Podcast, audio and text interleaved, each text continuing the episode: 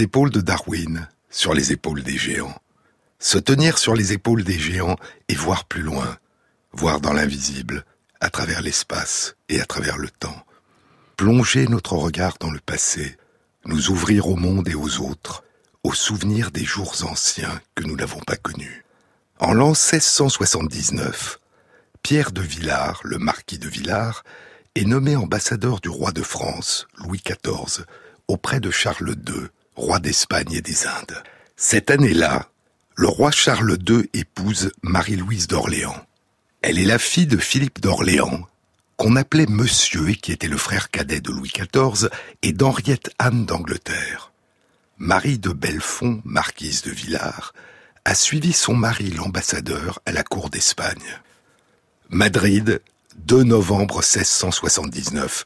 Me voici enfin à Madrid, où je suis résolu d'attendre tranquillement le retour du roi et l'arrivée de la reine, sa femme. C'est le début de la première des très nombreuses lettres qu'elle écrira à son amie Madame de Coulanges durant les 18 mois de son séjour en Espagne, entre novembre 1679 et mai 1681. Seules 37 des lettres de Marie de Villars à Marie-Angélique de Coulanges nous sont parvenues. Ces lettres étaient lues non seulement par Madame de Coulanges à qui elles étaient adressées, mais aussi par ses amis. Et ainsi se partageaient régulièrement les nouvelles qu'elle envoyait sur la vie de la cour d'Espagne, et plus généralement sur la façon dont on vivait en Espagne.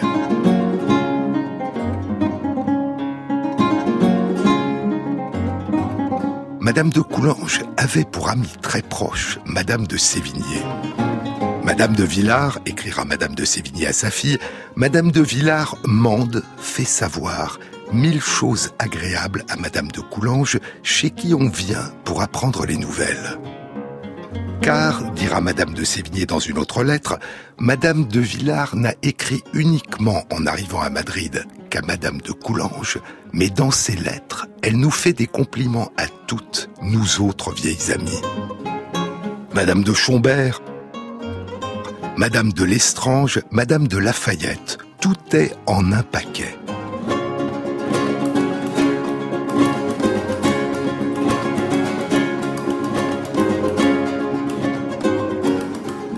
Ce sont des récits qui font la joie de beaucoup de personnes. Monsieur de la Rochefoucauld en est curieux. Madame de Vince et moi, nous en attrapons ce que nous pouvons. Nous comprenons les raisons qui font que tout est réduit à ce bureau d'adresse, mais cela est mêlé à tant d'amitié et de tendresse qu'il semble que son tempérament soit changé en Espagne. Cette reine d'Espagne, poursuit Madame de Sévigné, est belle et grasse. Le roi, amoureux et jaloux, sans savoir de quoi ni de qui. Les combats de taureaux affreux, deux grands pensèrent y périr, leurs chevaux tués sous eux. Très souvent la scène est ensanglantée. Voilà les divertissements d'un royaume chrétien. Les nôtres sont bien opposés à cette destruction et bien plus aisés à comprendre. Il y a d'autres scènes affreuses d'une autre nature qu'évoque Marie de Villars. Les autodafés du tribunal du Saint-Office de l'Inquisition.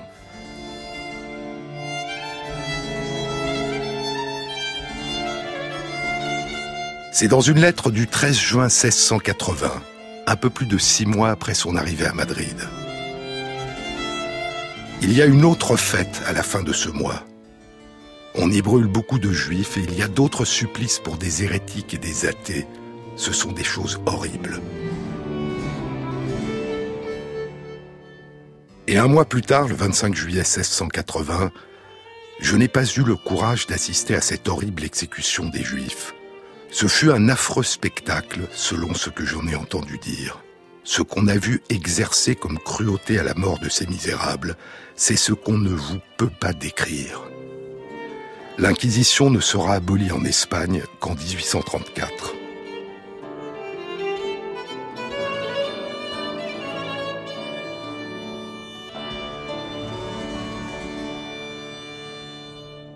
Dans ses lettres à Marie-Angélique de Coulanges, Marie de Villars parle de tout. De ce qui lui fait horreur à la cour d'Espagne, cette violence et cette cruauté, mais aussi de tout ce qui l'intéresse, de tout ce qui la surprend, et de ce qu'elle adore, le chocolat. Dans une lettre datée du 6 mars 1680, quatre mois après son arrivée en Espagne, après avoir donné toutes sortes de nouvelles de Madrid, je me porte bien, dit-elle, sans faire aucun remède et sans les croire nécessaires. J'observe mon régime de chocolat auquel seul je crois devoir ma santé. Je n'en use pas comme une folle ni sans précaution. Mon tempérament ne paraît nullement se pouvoir accommoder de cette nourriture, et elle est pourtant admirable et délicieuse. J'en ai fait faire chez moi ce qui ne peut jamais faire de mal. Je songe souvent que si je puis vous revoir, je veux vous en faire prendre méthodiquement et vous faire avouer que rien n'est meilleur pour la santé. Voilà bien parler de chocolat, songez que je suis en Espagne et que c'est presque mon seul plaisir que d'en prendre. Pour Madame de Villars, c'est un remède pour la santé et c'est aussi une source de plaisir. On buvait aussi du chocolat en France. Le roi Louis XIV en buvait. Et les sources les plus fiables, dit Sophie Coe et Michael Coe dans leur beau livre The True History of Chocolate, la vraie histoire du chocolat, les sources les plus fiables suggèrent que le chocolat avait été introduit en France par des moines espagnols et que le premier à en boire a été Alphonse Louis du Plessis de Richelieu, le frère aîné du cardinal de Richelieu, qui en buvait à titre de remède pour soigner ses humeurs spléniques. On buvait donc du chocolat en France. Marie de Villars l'avait-elle découvert en Espagne, ou le chocolat espagnol avait-il quelque chose de particulier? Elle ne le dit pas. Un an plus tard, dans une lettre datée du 7 avril 1681, elle écrit « J'ai fort bien commencé et fini le carême. Je n'en suis pas malade, Dieu merci. Le chocolat est une chose merveilleuse. N'en voulez-vous point prendre ?» Mais peut-on boire du chocolat en Espagne durant la période de jeûne du carême? Le chocolat était-il considéré comme une simple boisson ou comme une nourriture qui rompait le jeûne? Un siècle et demi plus tôt, après la conquête espagnole de l'Amérique centrale et ce que le prêtre dominicain Bartolomé de las Casas appellera la destruction des Indes, la destruction des peuples aztèques et mayas, leur boisson précieuse et sacrée, le chocolat, avait été introduit à la cour d'Espagne en tant que médicament, en tant que plante médicinale. En 1577, Francisco Hernández, le médecin personnel du roi Philippe II d'Espagne décrivait les vertus thérapeutiques du chocolat.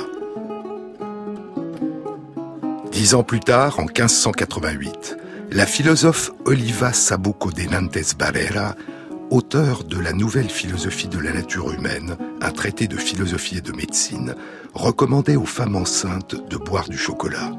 Mais le chocolat était-il un remède ou simplement une boisson nourrissante à la saveur agréable? À partir des années 1596-110, dit le chercheur du CNRS Samir Boumedienne dans un livre passionnant, La colonisation du savoir, une histoire des plantes médicinales du Nouveau Monde de 1492 à 1750, à partir des années 1596-110 et tout au long du XVIIe siècle, se développent de nouveaux usages du chocolat. Le chocolat est consommé dans les lieux de sociabilité, dans les rues, dans les églises parfois, brouillant les frontières entre le médical, le récréatif et l'alimentaire. Le chocolat est-il médecine ou nourriture? En d'autres termes, peut-il être consommé en tant que médicament pendant le jeûne du carême? Ou est-ce une nourriture qui doit donc être interdite? Cette question peut prêter à sourire, mais elle a occasionné de véritables controverses, réglées dans des livres entiers et des dispositions officielles des autorités religieuses. La consommation de chocolat fut surtout proscrite aux religieux. Au début du XVIIe siècle, les jésuites qui souhaitaient boire du chocolat devaient présenter une justification médicale et le boire en secret. Mais en dépit de ces restrictions, les jésuites ont constamment consommé ce qu'ils appelaient la médecine pour éviter la réprobation de leur hiérarchie. La controverse, dit Co et Michael Coe, dura deux siècles et demi et impliqua même des papes. Les jésuites prétendaient habituellement que le chocolat ne rompait pas le jeûne. Le duc de Saint-Simon rapporte dans ses mémoires que ses conseillers jésuites dirent à Louis XIV qu'il pouvait boire du chocolat durant les périodes de jeûne, mais à condition qu'il résiste à son habitude d'y introduire du pain. Les adversaires des jésuites, les dominicains, prétendaient au contraire qu'on ne pouvait pas boire du chocolat durant les périodes de jeûne. La controverse avait commencé dès le début des années 1590 dans la cité de Mexico.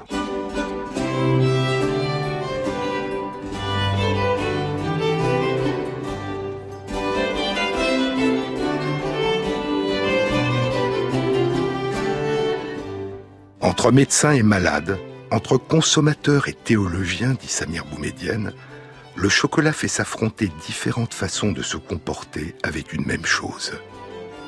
Entre les usages rituels des Indiens et la science botanique du vieux continent, entre les forêts équatoriennes et les cales d'un bateau, entre le monde des boutiques et celui des cours royales, l'appropriation des plantes médicinales américaines par les Européens ne se limite jamais au transfert d'un matériau végétal. Elle implique toujours des requalifications de savoir et de savoir-faire, des sélections et des médiations qui transforme les pratiques de soins aussi bien en Europe qu'en Amérique. Les manières de vivre ne sont pas des entités figées, culture, identité, coutume, mais des pratiques en mouvement. C'est à travers elles que s'opère l'acceptation ou le rejet des nouveautés. C'est à travers elles que s'affrontent et s'interpénètrent des rapports au réel.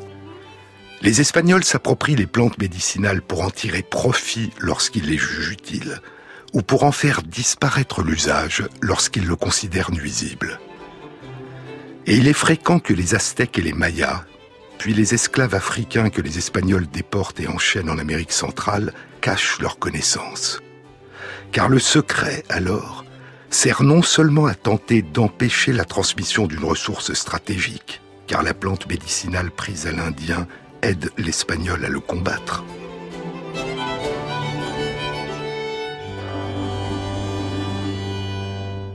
Mais le secret sert aussi à tenter d'éviter qu'avec l'accaparement de la ressource ne soit détruite une manière particulière et ancestrale d'interagir avec les choses et avec le monde. De très nombreuses plantes aux vertus médicinales sont renommées par les Espagnols en fonction de leur ressemblance avec des plantes de l'Ancien Monde ou des ressemblances de leurs effets, notamment curatifs. Certaines plantes qui ne sont pas rebaptisées sont des plantes dont l'usage qui mêle rite, mystique et parfois médecine est observé mais non compris. Qualifiés par les missionnaires de diaboliques en raison de leur usage rituel, ces substances heurtent également la sensibilité des voyageurs en raison de leur goût ou de leur odeur. C'est le cas notamment du tabaco, le tabac, et du cacao, le chocolat.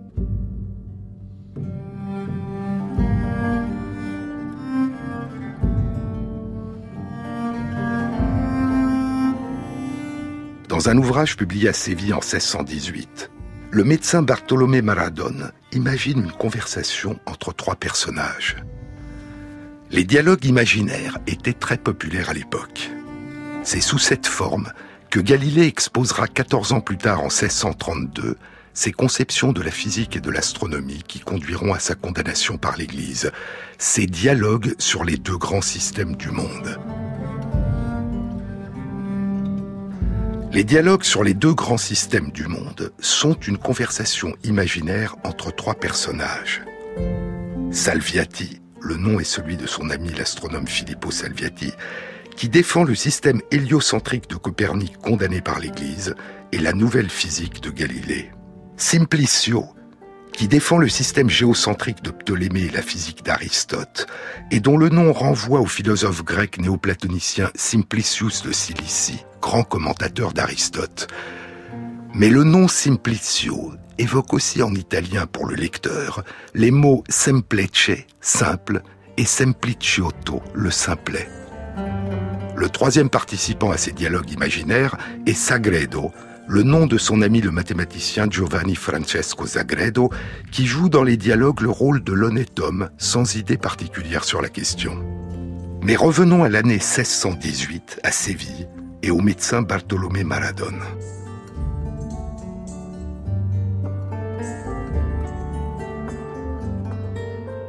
Il imagine, dit Samir Boumedienne, une conversation entre trois personnages, un Indien qui incarne l'usage rituel féminin et diabolique du tabac et du chocolat, un médecin qui en prescrit l'usage chrétien et médical, et un citadin qui en promeut l'usage récréatif. Bartolomé Maradone serait aussi, dit-on, l'auteur d'une recette particulière du chocolat, qui en plus du cacao contenait du sucre, de la cannelle, de la vanille, du poivre, de l'anis, des clous de girofle et des graines rouges de l'arbuste roucou, Bixa orellana. Les Mexicas, les Aztèques, et les Mayas n'avaient pas de bétail, pas de lait, pas de fromage, dit Boumedienne. Ils mangeaient du pain non levé de maïs, l'équivalent des tortillas et des tamales, et de très nombreux légumes, tubercules, fruits et herbes. Les Espagnols n'aimaient ni le goût amer du chocolat, ni la cuisine locale. Et ils importèrent des bovins, des moutons, des cochons, et obligèrent les Aztèques et les Mayas réduits en esclavage à planter du blé et des arbres fruitiers de l'Europe du Sud, pêchés et orangés, et de la canne à sucre qui était inconnue en Amérique centrale le projet du conquistador Hernán Cortés, qu'il décrète dans ses ordonnances de bon gouvernement dès sa conquête du Mexique, est un véritable projet de colonisation. Il demande non seulement que des semences et du bétail soient envoyés d'Espagne, mais aussi que tous ces hommes se marient, ou s'ils le sont déjà, qu'ils fassent venir d'Espagne leurs femmes avant un an et demi, afin, dit-il, que le désir que ces colons ont de rester dans cette région soit rendu manifeste. Puis les Espagnols commencèrent à s'accoutumer à la nourriture locale, et une forme de créolisation de la culture locale et un métissage progressif allaient conduire au développement de la culture actuelle de l'Amérique centrale, puis de l'Amérique du Sud. Les Aztèques et les Mayas connaissaient la saveur sucrée du miel et du sirop d'agave, mais pas le sucre de canne. Et les Espagnols commencèrent à sucrer leur chocolat avec du sucre de canne. Les Mayas et les Aztèques agrémentaient le chocolat de maïs, de piment, de roucou, de vanille et de substances psychotropes. Dans l'Europe du XVIIe siècle, le chocolat est encore préparé avec du maïs, du roucou et de la vanille, mais il perd peu à peu sa saveur pimentée. Entre-temps, pour l'épicer, on lui a ajouté de la cannelle, du poivre noir, de l'anis, de la rose, du sésame, du musc ou de l'ambre. Les Aztèques boivent le chocolat à température ambiante, et les Espagnols boivent leur chocolat chaud, comme le faisaient probablement les Mayas du Yucatan. Et le goût pour le chocolat semble être apparu assez vite chez les Espagnols. En 1538, disent Sophie et Michael Coe, 17 ans seulement après la destruction de la capitale aztèque, Tenochtitlan, sur la grande place de la ville de Mexico, bâtie sur les ruines de l'ancienne capitale, a lieu un grand festin pour célébrer le traité de paix entre Charles Quint, roi d'Espagne, empereur romain germanique, et François Ier, le roi de France. Et dans son histoire véridique de la conquête de la Nouvelle-Espagne, le conquistador Bernal Díaz del Castillo raconte que durant ce festin, alors que les hommes espagnols sur la place buvaient le vin qui coulait des fontaines, aux dames espagnoles dans les étages et aux fenêtres étaient servis en plus du vin, du chocolat dans des coupes en or.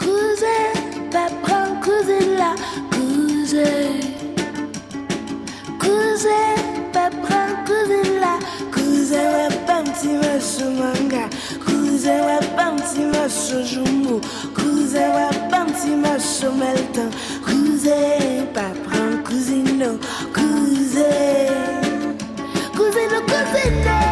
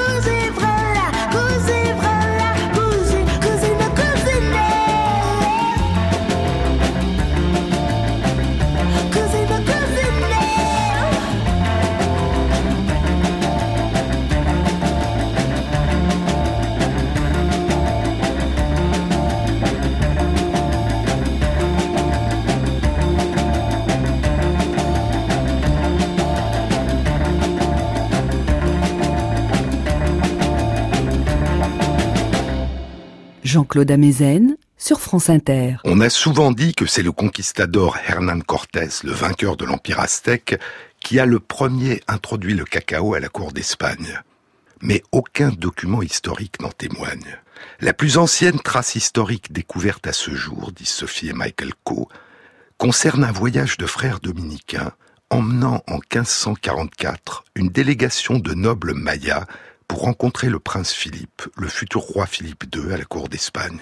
Parmi les nombreux présents apportés par la délégation, il y a 2000 merveilleuses plumes d'un vert iridescent de l'oiseau Quetzal, le splendide oiseau qui vit dans les forêts des nuages, les forêts tropicales des montagnes d'Amérique centrale, il y a des poteries, des piments, du maïs, de l'encens et d'autres plantes, et il y a du chocolat. C'est la première mention de la présence de chocolat ou de cacao en Espagne. Cortés avait envoyé cinq longues lettres à l'empereur Charles Quint, dans lesquelles il décrivait ses conquêtes et plaidait sa cause. Cinq très longues lettres qui, rassemblées, constituent un livre de près de 400 pages.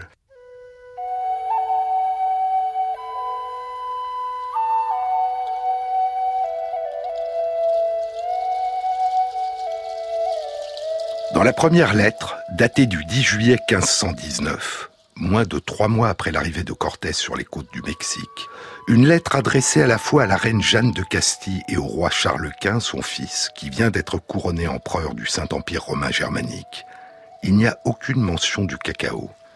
Et dans la longue liste qui clôt cette lettre, une liste dans laquelle Cortés décrit le tribut, un cinquième du butin qu'il a conquis et qu'il envoie à l'empereur, il y a de l'or, de l'argent, des bijoux, des pierres précieuses, des boucliers, des vêtements, des ouvrages de plumes, et deux livres de la sorte qu'ont les Indiens, probablement des livres peints repliés en accordéon, mais il n'y a aucune indication d'un envoi de cacao.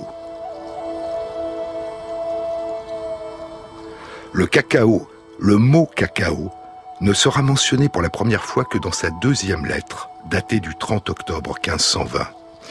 Près d'un an plus tôt, le 8 novembre 1519, le souverain aztèque ou mexica Moctezuma II, dont le nom en nahuatl est Motecuzoma Xocoyotzin, Motecuzoma le Jeune, que nous appelons l'empereur des Aztèques, mais que ses sujets appelaient le Huaytlartoani, le premier d'entre ceux qui parlent, dont la personne était sacrée, Motecuzoma a reçu Cortés avec sa petite troupe dans sa capitale, la cité-État de Tenochtitlan, dont les ruines constituent aujourd'hui le centre historique de la ville de Mexico. Puis les Espagnols ont capturé l'empereur et l'ont pris en otage. Six mois plus tard, en mai 1520, Cortés quitte précipitamment la capitale en y laissant des hommes et retourne sur la côte pour y affronter l'armée espagnole que le gouverneur espagnol de Cuba, Diego Velázquez, a envoyé à sa poursuite. Car Cortés a désobéi aux ordres du gouverneur de Cuba il ne devait qu'explorer les territoires du Mexique. C'est Diego Velázquez qui devait les coloniser. Et Cortés s'était arrogé, au nom de la couronne d'Espagne, le droit de les conquérir et de les coloniser. Cortés remporte la victoire sur les troupes de Velázquez, et quand il revient un mois plus tard dans la capitale aztèque, les exactions des soldats qu'il y avait laissés ont provoqué une révolte. Motecuzoma est tué par les Espagnols ou par ses sujets, on ne sait pas. Et durant la nuit du 30 juin au 1er juillet 1520, que les Espagnols appelleront la triste nuit, les habitants de la capitale attaquent les Espagnols et les chassent de la ville en leur infligeant de lourdes pertes. Et c'est un an plus tard, le 13 août 1521, après un long siège de la ville, que les troupes de Cortés, avec l'aide de près de 200 000 soldats de la cité de Tlaxcalan, qui se sont ralliés à lui, détruiront la capitale aztèque.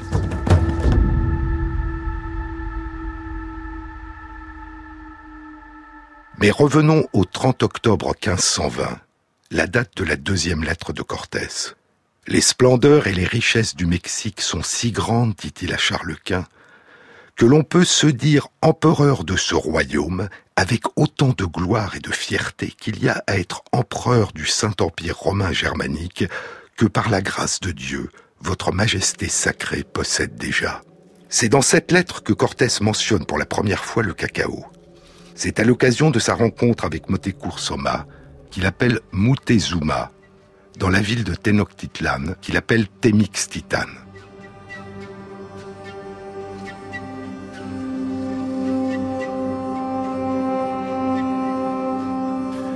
Après que nous ayons franchi le pont, écrit Cortés, Moutezuma vint pour nous saluer, et avec lui, il y avait environ 200 seigneurs, tous pieds nus. Ils avançaient sur deux colonnes, se pressant très près des murs qui bordaient l'avenue, qui est très large et très belle, et si droite que d'une extrémité vous pouvez voir l'autre. De chaque côté de l'avenue, il y a de belles et grandes maisons et des temples. Moutezuma descendait au milieu de l'avenue avec deux chefs, l'un à sa droite, l'autre à sa gauche. L'un était le grand chef qui était venu me parler. L'autre était le frère de Moutezuma, le seigneur de la cité Istapalapa, que j'avais quitté aujourd'hui. Quand nous nous sommes rejoints, j'ai mis pied à terre et je me suis avancé vers lui pour le prendre dans mes bras. Mais les deux seigneurs qui étaient auprès de lui m'ont arrêté de la main afin que je ne le touche pas. Moteku Zoma le fait entrer dans une grande et belle demeure, et dans une grande pièce, il fait asseoir Cortés sur un trône, sort de la pièce, revient avec des présents, les offre à Cortés, et s'assoit lui-même sur un autre trône.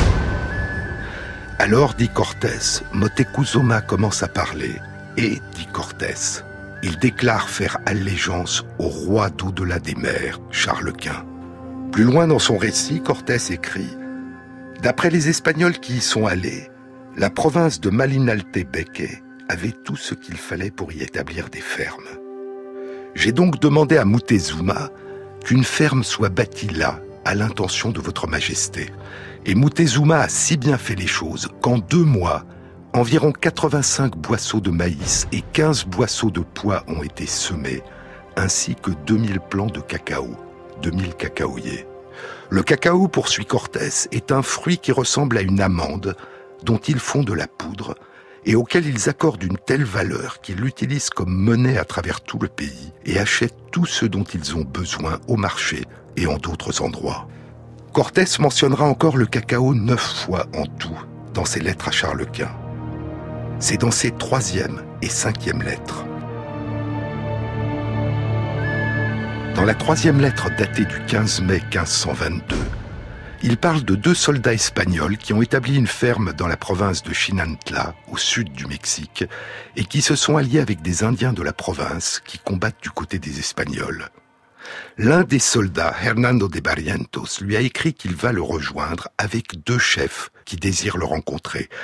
Et il serait bon qu'il puisse venir maintenant, car bientôt viendra le temps de la récolte de cacao dans la région, et il sera trop tard.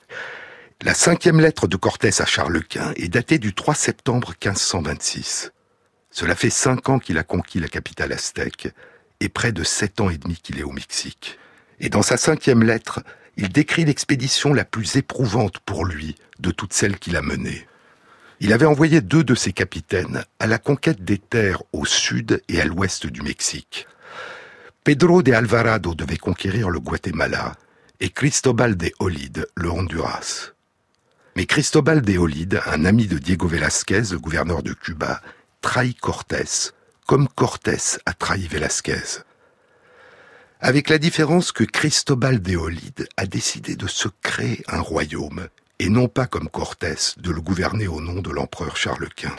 Et c'est pour mettre fin à la trahison de Cristobal de Olide que Cortés est parti pour la jungle du Honduras, avec une troupe de 300 soldats espagnols et esclaves africains et environ 3000 guerriers mexicains. Son expédition durera un an et demi, et lorsqu'il débarque à son retour à Veracruz, un an et demi après son départ en mai 1526, il est décrit comme un homme brisé, amaigri, affaibli, que les habitants ont du mal à reconnaître. En route vers le Honduras, Cortés et sa troupe ont pénétré dans deux royaumes mayas. Le premier est le royaume d'Acalan des Mayas Chantal, dans le Yucatan, à la frontière du Guatemala. Son roi était Pachlolo Naka et sa capitale était Itzamcanak. Le second royaume, plus au sud et à l'est, était le royaume des Mayas Itza dans le Guatemala, dont le roi était Canek et dont la capitale était No-Peten, bâtie sur une île du lac Peten Itza et les rois offriront l'hospitalité aux troupes de Cortés au cours de leur traversée des deux royaumes. Cortés mentionne que dans certaines des provinces, il y a en abondance un fruit qui est nommé cacao, et que des habitants leur offrent en présent des canoës emplis de maïs, de miel et de cacao. Il mentionnera encore plusieurs fois le cacao, et la dernière fois qu'il y fait allusion, ce n'est pas des fruits ou de leurs graines qu'il parle, des arbres, des cacaoyers. De la beauté des plantations de cacaoyers. C'est durant la nuit. Ils se sont précipitamment enfuis d'une cité et sont en train de descendre le cours rapide d'une rivière dans des canoës chargés de provisions et de cacao. Ils sont attaqués par des guerriers mayas. Il est frappé à la tête, qui était la seule partie de mon corps, dit-il, qui n'était pas protégée par mon armure. Il plut à Dieu cependant que ceci se produise en un lieu où les rives de la rivière étaient très escarpées et où l'eau était très profonde. Et pour cette raison, nous ne fûmes pas capturés. Car ceux qui avaient essayé dans l'obscurité de bondir sur les canoës nous ont manqué ou sont tombés dans l'eau, et peu d'entre eux, je crois, ont pu y survivre. Le courant nous emporta si vite que peu après, nous n'entendions plus leurs cris. Et nous avons voyagé durant presque toute la nuit sans faire d'autres rencontres bien que de temps à autre, nous ayons entendu des appels au loin ou à partir des rives, car les deux rives sont habitées et bordées de belles plantations de cacao et d'autres arbres fruitiers. Peut-être certaines de ces plantations étaient-elles les anciennes plantations sacrées des Mayas, que décrira 40 ans plus tard, en 1566, Diego de Landa, l'évêque et grand inquisiteur du Yucatan, dans sa relation des choses du Yucatan. Ils ont des plantations sacrées, dit Delanda, où ils cultivent certains arbres, dont des cacaoyers.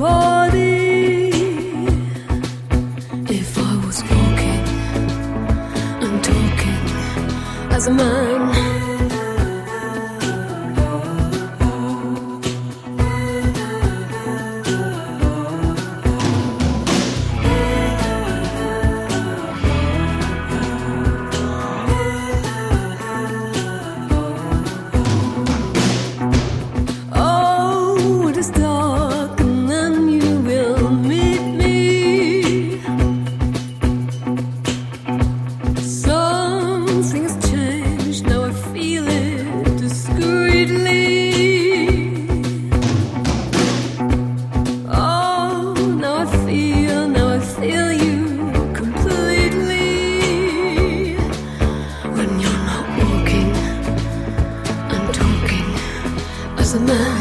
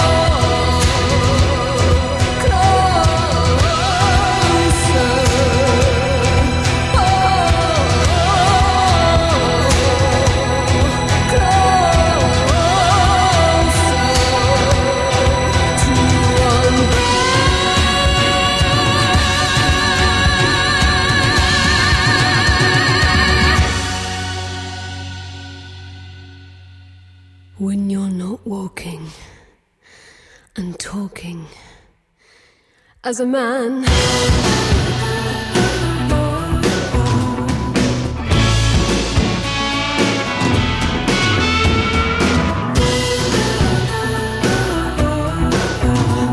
Not walking and talking as a man.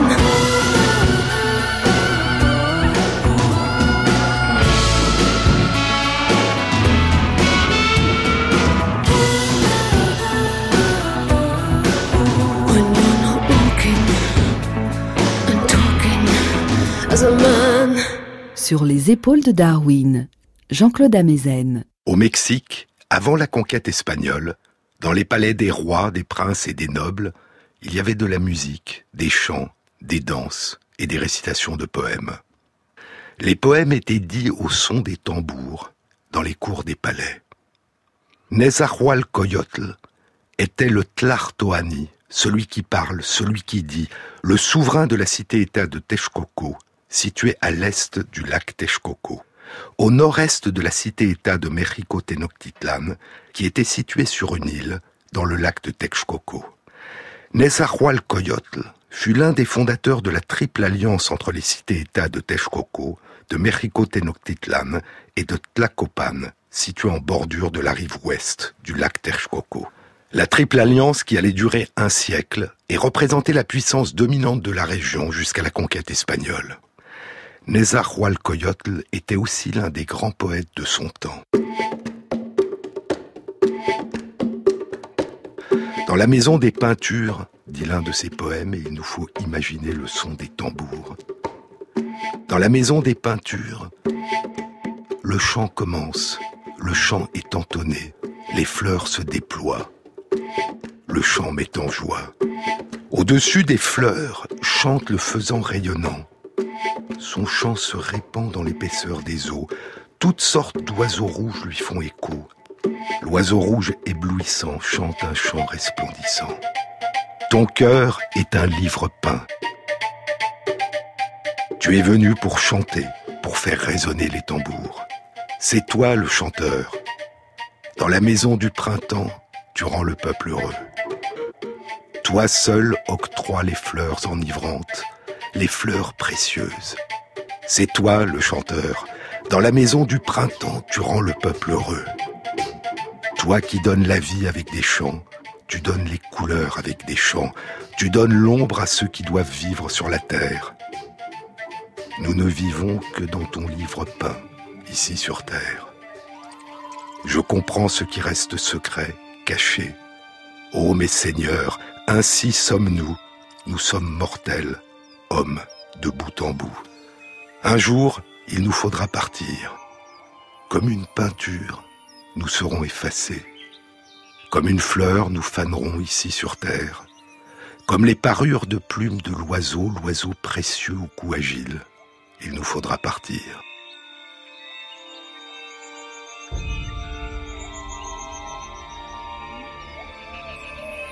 Il y a un autre poème de Nezahualcoyotl, aussi mélancolique et énigmatique que le premier, qui mentionne le chocolat. Mes amis, levez-vous, les princes sont devenus miséreux. Je suis Nezahualcoyotl. Je suis un chanteur chef des perroquets haras. Prenez vos fleurs et vos éventails et sortez danser. Vous êtes mon enfant. Vous êtes Yoyonsin, prince seigneur comme moi. Prenez votre chocolat. Kori cacahuatl, le chocolat fleuri, la fleur du cacaoyer. Puissiez-vous le boire entièrement. Dansez, chantez, pas ici, dans cette maison. Car nous ne vivons pas ici. Vous aussi, vous devrez vous en aller. Prince, seigneur.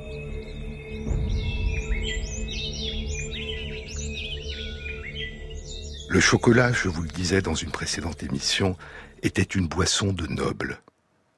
Parmi les natifs païens, dira un chroniqueur espagnol après la conquête, personne ne portait de vêtements de coton, on se revêtait de fibres d'agave, à moins de faire partie de la noblesse. On pouvait encore moins boire du chocolat, à moins d'être un seigneur ou un chef. Le chocolat était réservé aux offrandes aux dieux et était bu au cours de cérémonies officielles, et les nobles le buvaient dans leurs palais, dans des coupes sacrées. Chez les Mayas, dans les familles nobles, on buvait le chocolat durant les cérémonies de fiançailles et de mariage. Le chocolat, disent Sophie et Michael Coe, était l'équivalent en Amérique centrale du champagne français de qualité dans nos pays aujourd'hui.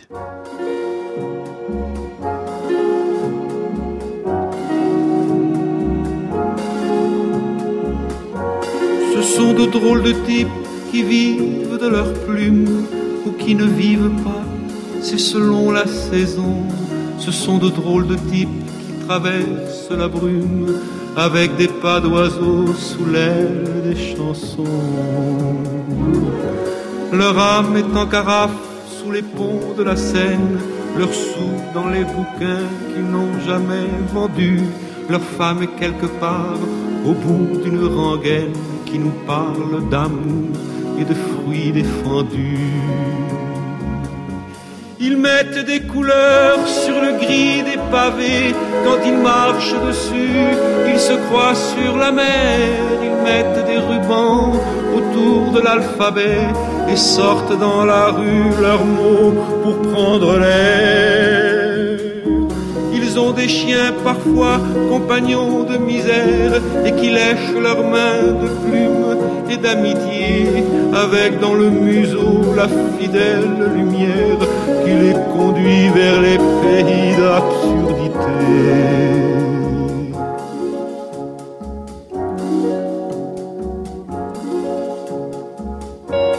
Ce sont de drôles de types qui regardent les fleurs et qui voient dans leurs plis des sourires de femmes.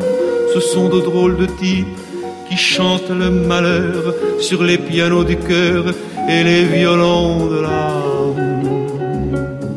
Leurs bras tout déplumés se souviennent des ailes que la littérature accrochera plus tard à leur spectre gelé au-dessus des poubelles où remourront leurs vers comme un effet de l'art. Dans l'azur, la tête dans les villes, et savent s'arrêter pour bénir les chevaux.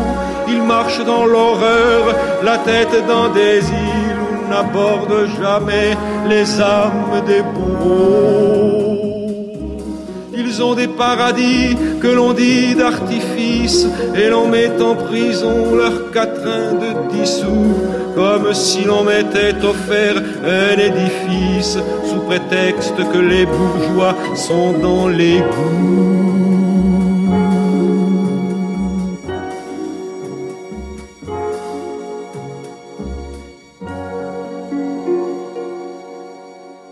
Jean-Claude Amezen sur France Inter. Au Mexique, le chocolat était réservé aux nobles, aux soldats et à une classe particulière de marchands, les pochtekas, qui pratiquaient le commerce à longue distance.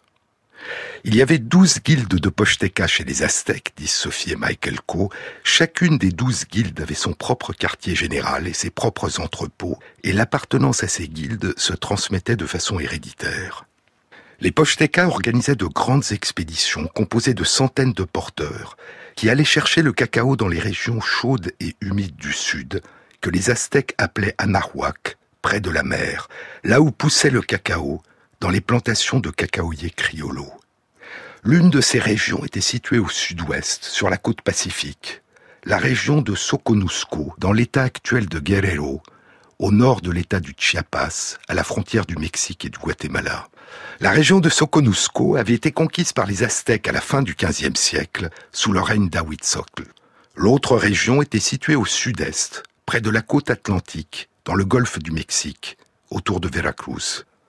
Durant la première moitié du XVe siècle, l'empereur aztèque Motecuzoma Camina avait édicté une loi qui décrétait que celui qui n'allait pas à la guerre ne pouvait pas se vêtir de coton, de plumes, de fleurs, ne pouvait pas fumer le tabac, ni boire le chocolat. Et les marchands au long cours, les pochtekas, dit Sophie et Michael Coe, pouvaient boire du chocolat parce qu'ils étaient considérés comme des guerriers. Ils étaient souvent armés, traversaient des contrées dangereuses et étaient souvent engagés dans des combats avec des groupes hostiles ou des voleurs durant leur long voyage. Et le cacao faisait partie intégrante des nombreuses cérémonies réservées aux énigmatiques pochtekas, ces marchands qui pratiquaient le commerce à longue distance, dit Louis Paradis, anthropologue à l'Université de Montréal, dans son article Le cacao précolombien, monnaie d'échange et breuvage des dieux. Étant donné les activités de ce groupe de marchands, qui partaient aussi en quête de nouvelles contrées qui puissent fournir des produits de luxe dont l'État aztèque était assoiffé, il n'est pas étonnant que le cacao, un de ces biens, ait été aussi étroitement lié à leur cérémonie.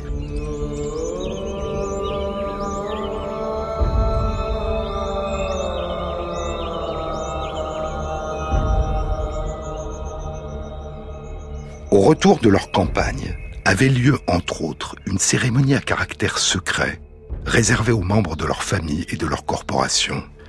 Dans son histoire générale des choses de la Nouvelle-Espagne, le moine franciscain Bernardino de Sahagún la nomme cérémonie du lavage des pieds.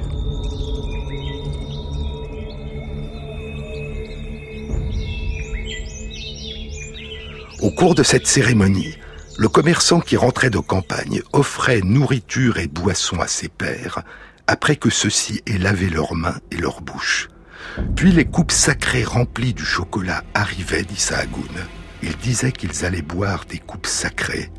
Mais auparavant, il présentait une coupe à Xiutekutli, le dieu du feu, et une autre à Yakatekutli, le dieu des marchands. Quand celle-ci avait été offerte, le chocolat était alors servi aux invités dans ces coupes sacrées, puis des tubes de tabac leur étaient donnés afin qu'ils les fument. À la suite de quoi, l'hôte leur offrait des présents, parmi lesquels figuraient des coupes de coquillages, des fèves de cacao et des grains de maïs. À l'occasion d'un autre banquet, offert pour payer leurs dettes aux dieux, les marchands s'intoxiquaient avec des cattle, des champignons hallucinogènes puis résonnaient les trompettes faites de coquillages, à la suite de quoi ils buvaient du chocolat et mangeaient des champignons avec du miel. Lorsque les champignons produisaient leur effet, nous dit Sahagún, les marchands se mettaient à danser et à pleurer.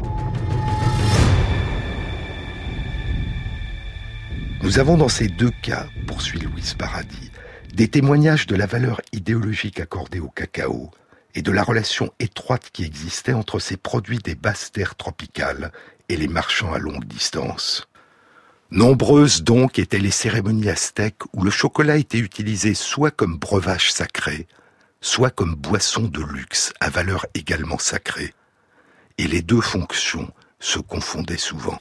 C'est vers les basses terres du sud-est et du sud-ouest du Mexique, au long des côtes de l'Atlantique et du Pacifique, que les Pochtecs partaient dans leurs longues expéditions chercher du cacao dans les plantations de cacaoyers domestiqués de la variété criollo. Mais d'où venaient ces cacaoyers? Où et quand avaient-ils été domestiqués? C'est ce que nous découvrirons dans une prochaine émission.